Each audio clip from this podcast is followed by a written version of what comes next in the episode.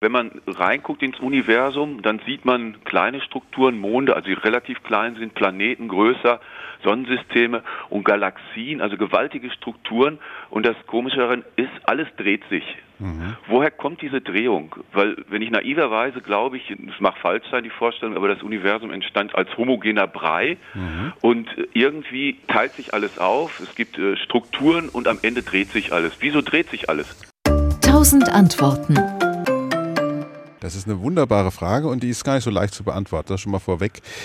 Wo fange ich an? Also es würde sich alles nicht drehen, wenn die Welt perfekt wäre. Wenn sie also gewissermaßen alles um ein gewisses Zentrum herum bewegen könnte, dann, wenn alles symmetrisch wäre, dann würde sie sich nicht drehen. Jetzt nehmen wir mal irgendeine Gaswolke am Rand des Universums und machen in dieser Gaswolke Sterne. Das heißt, äh, wir lassen einen Teil dieser Gaswolke unter ihrem eigenen Gewicht zusammenfallen. Und das passiert eben nicht so, dass eine Gaswolke eine Kugel ist, die dann insgesamt als Kugel in sich zusammenfiele, sondern da bilden sich Brocken. Hier und da und dort, überall wo es ein bisschen dichter ist, bilden sich etwas dichtere Brocken und die Gravitation, die Schwerkraft ist ja eben, hängt ja davon ab, wie viel Masse in einem Volumen drin ist. Also da, wo es dichter wird, ist die Schwerkraft auch stärker. Und da, wo es dichter ist, zieht das Material also noch mehr Material zu sich. Und jetzt passiert etwas ganz Irres, nämlich die Brocken, die da entstehen, die spüren sich gegenseitig. So wie die Erde den Mond spürend oder die Erde und Mond beide ja die Sonne spüren und so weiter, so spüren auch diese beiden Brocken was voneinander. Sie üben eine Kraft aus, die man Gezeitenkraft nennt.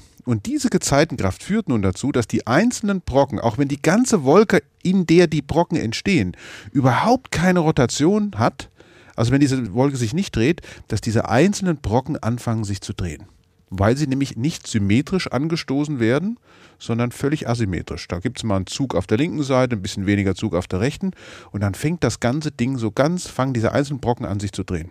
Und so kann man das im Universum von den Sternen bis runter zu den allerkleinsten Strukturen berechnen und bis hinauf zu den allergrößten Strukturen. Wir wissen natürlich nicht, ob Galaxienhaufen sich auch drehen, denn wenn die sich drehen, dann drehen die sich so langsam, das kann man gar nicht sehen.